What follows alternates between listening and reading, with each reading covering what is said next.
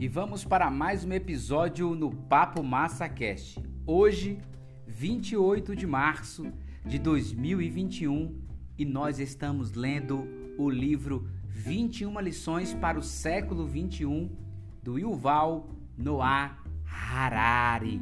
E nós estamos na lição de número 17, que fala sobre pós-verdade. Nós sabemos aqui que na primeira parte, no episódio anterior, Yuval começou a colocar é, algumas questões e mostrando que o ser humano, como espécie, ele é a própria pós-verdade. Porque depois que o ser humano passou a existir, ele é, se demonstrou diante de outras espécies é, como um ser capaz de criar ficções, mitos, histórias e essas ficções, esses mitos e essas histórias, vamos dizer assim, elas é, nos ajudaram a entrar numa cooperação e, claro, facilitando também a nossa supremacia, vamos dizer assim, entre aspas, em relação a outras espécies. Ou seja, o ser humano, é, por meio desses mitos, por meio muitas vezes até de fake news, né, de mentiras, de histórias contadas que terminaram se tornando verdade e aí fez com que é, pessoas se unissem em prol de um propósito e continuassem a seguir. E a grande questão que o Val coloca é o seguinte: olha, aí ele faz sempre aquele apelo voltado aqui para o mundo religioso. Ele diz o seguinte: se você acredita na Bíblia, é? se você observa a Bíblia como livro sagrado é, e não passa a acreditar, vamos dizer assim, nos outros livros que existem, no Corão, no Talmud, nos Mormos, nos Vedas, no Avesta e também nos livros dos mortos egípcios? Ué, então quer dizer que só você acredita na sua escritura sagrada e as outras escrituras? Quando você passa a acreditar em uma, ou só nos Vedas, né, ou só no Corão, o que, que são as outras? Fake news? Então, ele começa a colocar aqui uma série de coisas que a gente pode refletir acerca daquilo que é verdade ou não. Mas ele também diz que é muito difícil você buscar a verdade. Não é enfadonho, é cansativo. Por quê? Porque realmente é muito confuso. Inclusive, eu fiz uma alusão aos nossos dias, né? Hoje a informação, ela vem acompanhada também da desinformação. A internet, as redes sociais, o Twitter, Instagram, Facebook, todos eles né, são canais que facilitam a pulverização de muitas informações erradas. E aí é, as pessoas terminam acreditando numa mentira e até mesmo os próprios canais de televisão, como eu já falei, também passam a acreditar em algumas informações e depois tem que se retratarem para poder realmente corrigir a informação errada. Bem, vamos dar continuidade agora à lição número 17. Nós vamos concluir hoje e com o tópico, é, como eu falei no dia de ontem, é, vai começar com uma vez mentira, sempre verdade, e depois o outro, o outro tópico é escapando da máquina de lavagem cerebral. Vamos para a leitura? Simbora!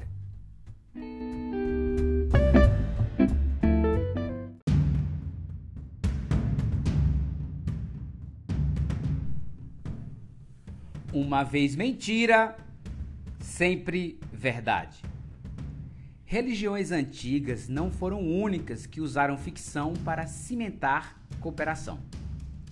Em tempos mais recentes, cada nação criou sua própria mitologia nacional, enquanto movimentos como o comunismo, o fascismo e o liberalismo modelaram elaborados credos que se auto-reforçam.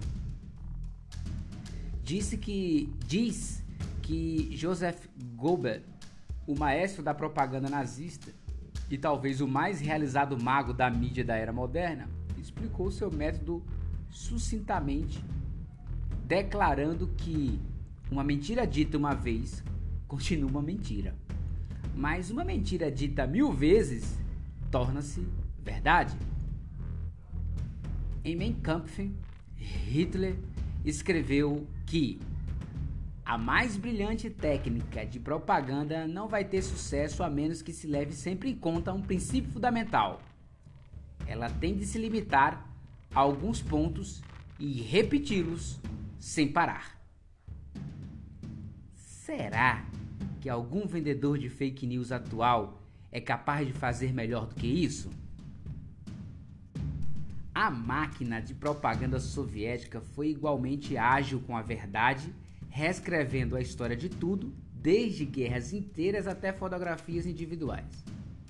Em 29 de junho de 1936, o jornal oficial Pravda, Verdade em Russo, trazia na primeira página uma foto de um sorridente Joseph Stalin abraçando Delia Markizova, uma menina de 7 anos. A imagem tornou-se um ícone stalinista, consagrando Stalin como o pai da nação e idealizando a feliz infância soviética. Gráficas e fábricas por todo o país produziram milhões de pôsteres, esculturas e mosaicos da cena, que foram exibidos com instituições públicas de uma extremidade da União Soviética à outra. Assim, como nenhuma igreja ortodoxa russa está completa sem ícone da Virgem Maria segurando o menino Jesus, nenhuma escola soviética poderia dispensar um ícone de papai Stalin segurando a pequena Gélia.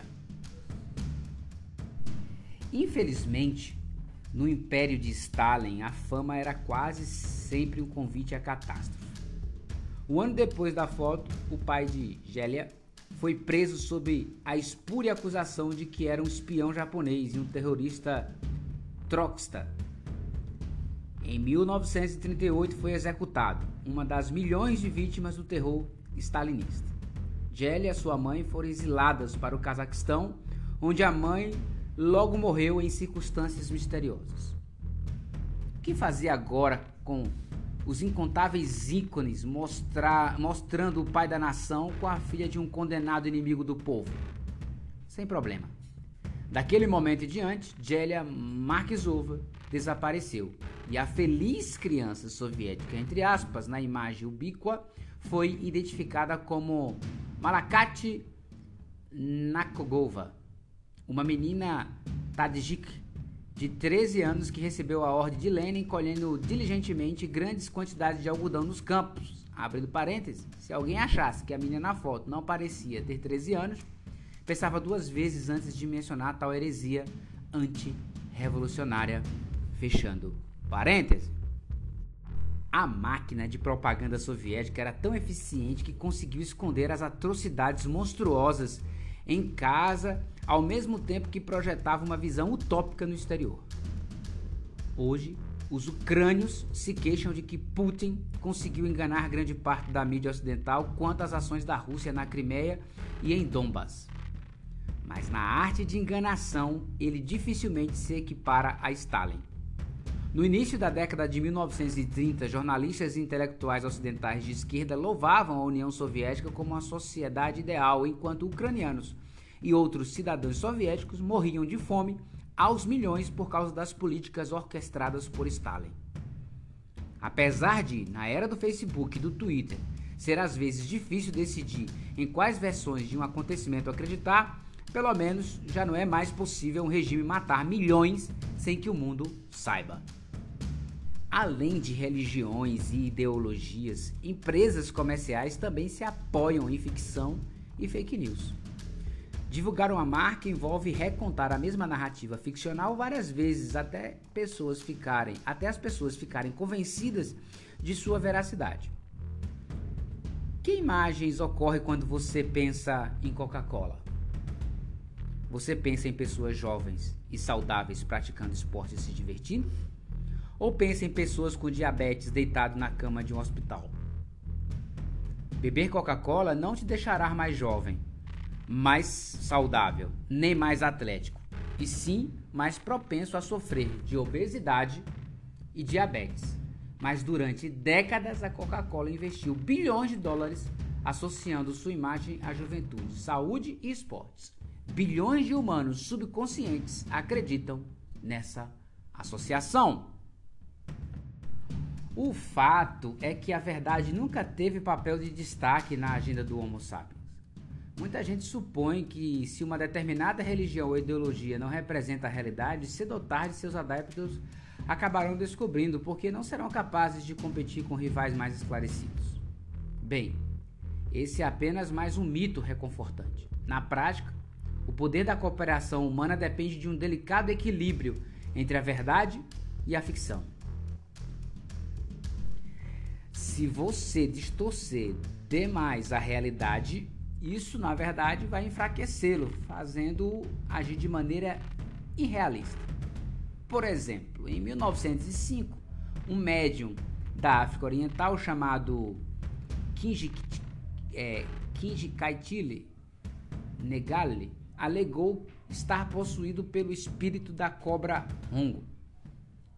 O novo profeta tinha uma mensagem revolucionária para o povo da, para o, para o povo, desculpa, da colônia alemã da África Oriental. Unam-se e expulsem os alemães. Para tornar a mensagem mais atraente, Negal proveu seus seguidores de remédios mágicos que supostamente transformariam as balas dos alemães em água. Marie e Swahili. Fechando parênteses. Isso deu início à, rebeli à rebelião de Marji Magi. Ela fracassou, porque no campo de batalha as balas alemãs não se transformaram em água. Em vez disso, elas rasgaram impiedosamente o corpo dos mal armados rebeldes. Dois mil anos antes, a grande revolta judaica contra os romanos foi inspirada de forma parecida por uma ardente crença de que Deus lutaria pelos judeus e os ajudaria a derrotar o aparentemente invencível Império Romano. Isso fracassou também, levando à destruição de Jerusalém e ao exílio dos judeus. Por outro lado, você não será capaz de organizar com eficiência grandes massas sem se apoiar em alguma mitologia. Se ficar preso à realidade crua, poucas pessoas o seguirão. Sem mitos, teria sido impossível organizar não só as revoltas de Mage Mage e judaicas, mas também as muito mais bem-sucedidas rebeliões, rebeliões dos Mahad e dos Macabeus. As histórias falsas têm uma vantagem intrínseca em relação à verdade quando se trata de unir pessoas. Se você quer calibrar a lealdade de um grupo, pedir às pessoas que acreditem no absurdo é um teste muito melhor do que pedir que acreditem na verdade. Se um grande chefe disser: "O sol nasce no leste e se põe no oeste", não se requer lealdade para aplaudir. Mas se o chefe disser: "O sol nasce no oeste e põe e se põe no leste", Apenas os que lhe forem verdadeiramente leais baterão palmas. Da mesma forma, se todos seus vizinhos acreditarem na mesma história absurda, você pode contar com eles em momentos de crise. Se só aceitam acreditar em fatos comprovados, o que isso prova? Poder-se-ia alegar que, ao menos em alguns casos, é possível organizar pessoas mediante acordos consensuais e não por meio de ficções e mitos. Assim, na esfera econômica, dinheiro e corporações unem pessoas muito mais efetivamente do que qualquer Deus ou livro sagrado, apesar de todos saberem que isso é apenas uma convenção criada por humanos. No caso do livro sagrado, um verdadeiro crente diria: Eu acredito que o livro é sagrado, enquanto no caso do dólar, um verdadeiro crente diria apenas que eu acredito que outras pessoas acreditam que o dólar tem valor. É óbvio que o dólar é apenas uma criação humana, porém pessoas do mundo inteiro o respeitam. Se é assim, por que os humanos não são capazes de abandonar todos os mitos e ficções e se organizar com base em convenções consensuais como o dólar? Essas convenções, no entanto, não são claramente diferentes de ficção. A diferença entre livros sagrados e dinheiro, por exemplo, é muito menor do que pode parecer à primeira vista. Quando vem uma nota de dólar, a maioria das pessoas esquece que aquilo é apenas uma convenção humana. Quando vem o pedaço de papel verde com a figura do homem branco que já morreu, elas o veem como algo valioso em si mesmo e por si mesmo.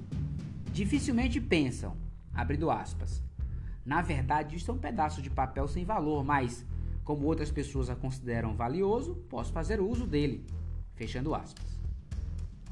Se você observar um cérebro humano num scanner de ressonância magnética funcional, verá que quando se mostra a alguém uma mala cheia de cédulas de 100 dólares, as partes do cérebro que começam a zumbi excitadamente não são as partes céticas. Abrindo parêntese, outras, outras pessoas acreditam que isso é valioso, fechando parêntese. E sim as partes gananciosas. Abrindo parêntese, puta merda, eu quero isso, fechando parêntese. Inversamente, na grande maioria dos casos, as pessoas começam a santificar a Bíblia ou os Vedas ou os livros dos Mormons após uma longa e repetida exposição a outras pessoas que os consideram sagrados. Aprendemos a respeitar livros sagrados da mesmíssima maneira que aprendemos a respeitar notas de dinheiro. Daí que, na prática, não existe uma divisão clara entre saber que algo é apenas uma conversão humana e crer que algo é inerentemente valioso. Em muitos casos, as pessoas são ambíguas ou desatentas a essa divisão. Para dar outro exemplo, se você tentar e tiver uma profunda discussão filosófica sobre isso, quase todo mundo concordaria que corporações são narrativas ficcionais criadas por seres humanos. A Microsoft não é os prédios que possui, as pessoas que empregam ou os acionistas aos quais ela serve, e sim uma intricada ficção legal tecida por legisladores e advogados. Mas em 99% do tempo não estamos engajados em profundas discussões filosóficas e tratamos as corporações como se fossem entidades reais no mundo, assim como tigres ou humanos. Embaçar a linha entre ficção e realidade pode servir a muitos propósitos começando com divertimento até sobrevivência, entre aspas. Você não pode jogar jogos ou ler romances a menos que suspenda sua descrença, ao menos por um momento. Para realmente curtir o futebol, você tem de aceitar as regras do jogo e esquecer, ao menos durante 90 minutos, que elas são apenas invenções humanas. Se não fizer isso, vai achar ridículo que 22 pessoas fiquem correndo atrás de uma bola. O futebol pode começar como diversão, mas depois se tornar coisa muito mais séria, como qualquer hooligan inglês ou nacionalista argentino atestará. O futebol pode ajudar a formar identidades pessoais, pode cimentar comunidades em grande escala e pode até mesmo ensejar motivos para a violência. Nações e religiões são times de futebol hipertrofiados. Humanos têm a notável capacidade de saber e não saber ao mesmo tempo. Ou, mais corretamente, eles são capazes de saber alguma coisa quando de fato pensam sobre ela, mas na maior parte do tempo não pensam sobre ela e por isso não sabem. Se realmente se concentrar, você se dará conta de que dinheiro é ficção. Mas normalmente você não se concentra. Se lhe perguntam sobre futebol, você sabe que é uma invenção humana. Mas no calor de um jogo, ninguém lhe perguntará sobre isso. Se dedicar tempo e energia, você poderá descobrir que nações são elaboradas invencionices. Mas em meio a uma guerra, você não tem tempo nem energia. Se você exigir a verdade suprema, constatará que a história de Adão e Eva é um mito. Mas quão frequentemente você exige a verdade suprema? Verdade e poder podem andar juntos só até certo ponto. Cedo ou tarde vão seguir caminhos separados. Se você quer poder, em algum momento terá de disseminar mentiras. Se quiser saber a verdade sobre o mundo, em algum momento terá de renunciar ao poder. Terá de admitir coisas, como, origens, como as origens de seu poder, por exemplo, que vão enfurecer aliados, desengajar seguidores e minar a harmonia social. Não há nada de místico nessa lacuna entre verdade e poder. Como testemunho disso, apenas encontre um típico americano protestante anglo-saxão, branco, e levante a questão de raça. Localize um israelense da corrente majoritária e mencione a ocupação ou tente falar com um sujeito comum sobre patriarcado. Ao longo da história, eruditos depararam com esse dilema repetidamente. Deveriam servir ao poder ou à verdade? deveriam manter as pessoas unidas, garantindo que todas acreditassem na mesma narrativa, ou deveriam deixar que soubessem a verdade, mesmo ao preço da desunião? Os intelectualmente mais poderosos fossem sacerdotes cristãos, mandarins confucianos ou ideólogos comunistas, puseram a união acima da verdade. E justamente por isso eram tão poderosos. Como espécie, os humanos preferem o poder à verdade. Dedicamos muito mais tempo e esforço tentando controlar o mundo do que tentando compreendê-lo. E mesmo quando tentamos compreendê-lo, normalmente fazemos isso na esperança de que compreender o mundo fará com que nos seja mais fácil controlá-lo.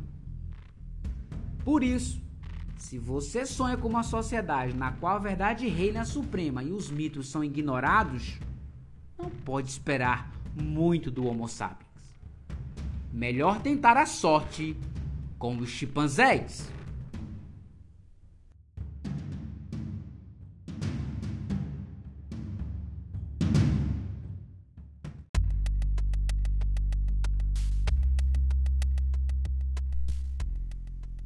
Escapando da máquina de lavagem cerebral. Tudo isso não significa que as fake news não sejam um problema sério ou que políticos e sacerdotes tenham liberdade total para mentir descaradamente. Também seria errado concluir que tudo são apenas fake news, que toda tentativa de descobrir a verdade está destinada ao fracasso e que não existe diferença entre jornalismo sério e propaganda. Subjacentes a todas as fake news existem fatos reais e sofrimentos reais, na Ucrânia, por exemplo, soldados russos estão realmente combatendo. Milhares já morreram de verdade e centenas de milhares perderam seus lares. O sofrimento humano pode ser causado por crença na ficção, mas o sofrimento em si ainda é real. Portanto, em vez de aceitar fake news como a norma, deveríamos reconhecer que é um problema muito mais difícil do que supomos e que deveríamos nos esforçar ainda mais para distinguir a realidade de ficção. Que não se espere perfeição. Uma das maiores ficções de todas é negar a complexidade do mundo e pensar em termos absolutos numa pureza imaculada, imaculada contra o mal satânico. Nenhum político diz toda a verdade e nada além da verdade, mas alguns políticos são bem melhores que outros. Se pudesse escolher eu conferia muito mais em Churchill do que em Stalin, embora o primeiro-ministro britânico não deixasse de dourar a pílula quando isso lhe era conveniente. Da mesma forma, nenhum jornal está livre de vieses e erros, mas alguns fazem um esforço honesto de descobrir a verdade, enquanto outros são uma máquina de lavagem cerebral. Se eu tivesse vivido na década de 1930, gostaria de ter tido o bom senso de acreditar mais no New York Times do que no Pravda e no Der Stammer.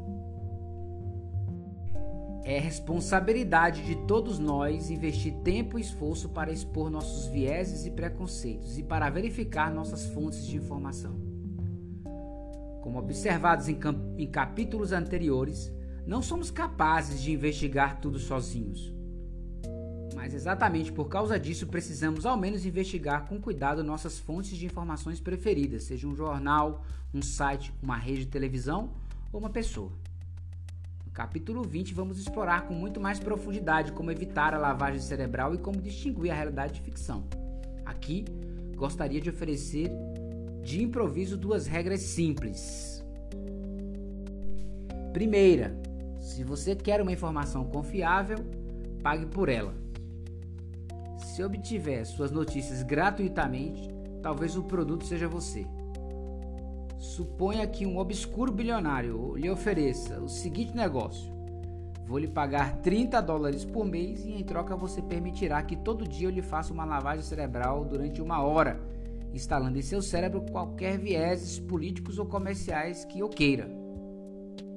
Você aceitaria esse acordo? Poucas pessoas mentalmente sãs o fariam. Assim, o obscuro milionário oferece um acordo um pouco diferente. Você permitiria que eu lhe faça uma lavagem cerebral diariamente e, em troca, não vou lhe cobrar nada pelo serviço? Agora, o acordo soa tentador para centenas, centenas de milhões de pessoas. Não vá por esse caminho. A segunda regra geral é que, se algum assunto parece ser importante para você, faça o esforço de ler literatura científica relevante sobre ele. E o que entendo por literatura científica são artigos avaliados por pares, livros publicados por editoras acadêmicas bem conhecidas e textos de professores de instituições respeitáveis. Obviamente, a ciência tem suas limitações e se envolveu com muitas coisas erradas no passado. Ainda assim, a comunidade científica tem sido nossa fonte mais confiável de conhecimento durante séculos. Se você acha que a comunidade científica está errada quanto a alguma coisa, isso é bem possível, mas pelo menos conheça as teorias científicas que está rejeitando e apresente alguma evidência empírica que sustente sua alegação. Os cientistas, por sua vez, precisam estar muito mais envolvidos nos debates públicos atuais. Não deveriam ter medo de se fazer ouvir quando o debate se estender a seu campo de especialidade, seja a medicina ou a história. Silêncio não é neutralidade, é apoio ao status quo. É claro que é extremamente importante continuar a fazer pesquisa científica e publicar os resultados em revistas científicas, que só uns poucos especialistas leem é igualmente importante comunicar as últimas teorias científicas ao público em geral por meio de livros de divulgação científica e até mesmo mediante o uso inteligente da arte e da ficção. Isso significa que cientistas deveriam começar a escrever livros de ficção científica? Não seria má ideia.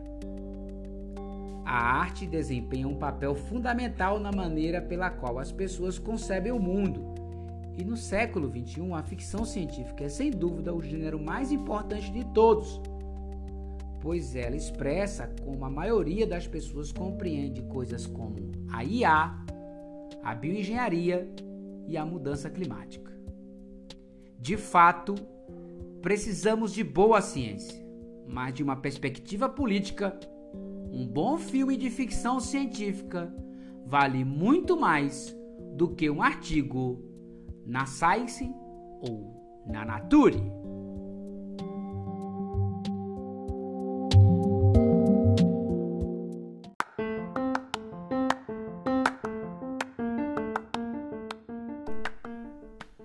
Que lição é essa, meus caros ouvintes, minhas amigas e meus amigos no Papo MassaCast?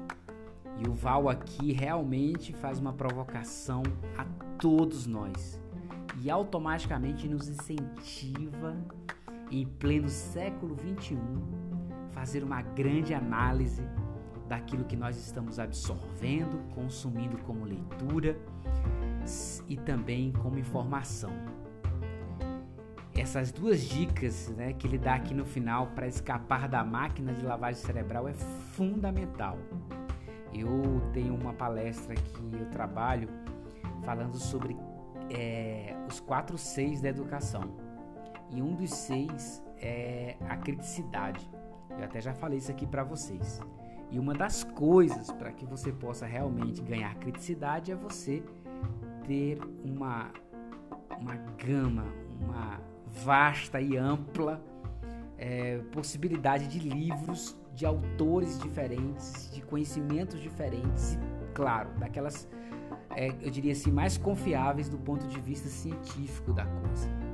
Além disso, né, você buscar pesquisas científicas é, é muito importante, porque você vai estar livre, eu diria assim, de uma grande maioria de engano. Não é que você estará sempre certo ou que você não pode, como até o Val coloca aqui, ser enganado pela ciência. Você pode, mas tem pessoas que vivem baseadas totalmente em mitos, em crenças que não tem nada a ver com a verdade e vivem aquilo durante anos, séculos, uma vida toda, sem saber o que realmente era real.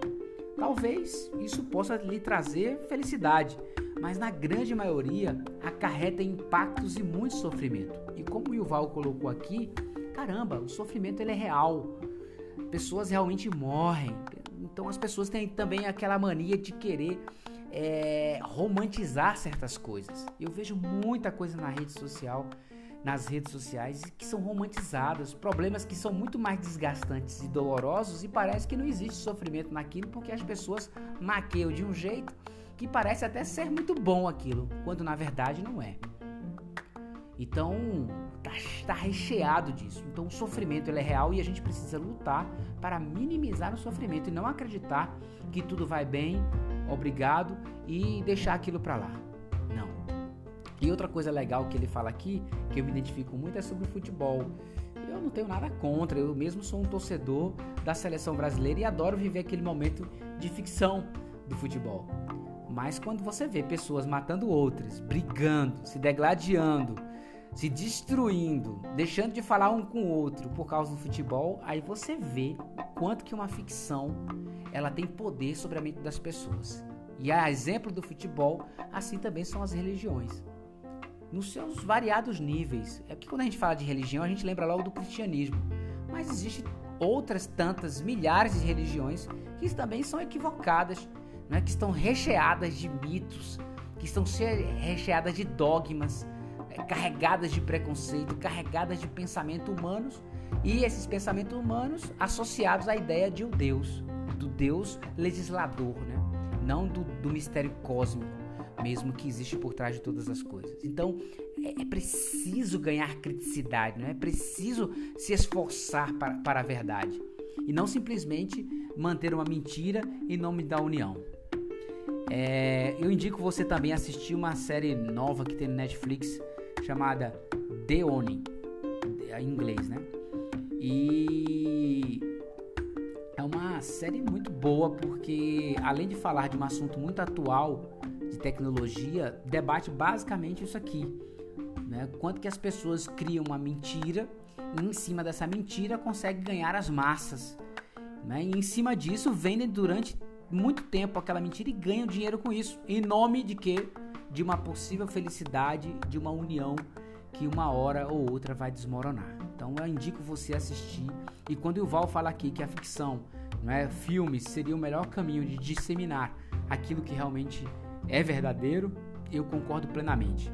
Porque existem séries e filmes, principalmente os baseados em histórias reais, que vêm falando do que está acontecendo. E muita gente às vezes se apega ao romance, às vezes se apega ao ator, à atriz, e esquece do contexto como um todo. Bem, ficaria aqui por horas falando sobre isso, mas o próximo episódio, a próxima lição é ficção científica, a de número 18. O futuro não é o que você vê nos filmes. E aí a gente vai mergulhar aqui profundamente na ficção científica. Eu convido você para o próximo Papo Massa Cast.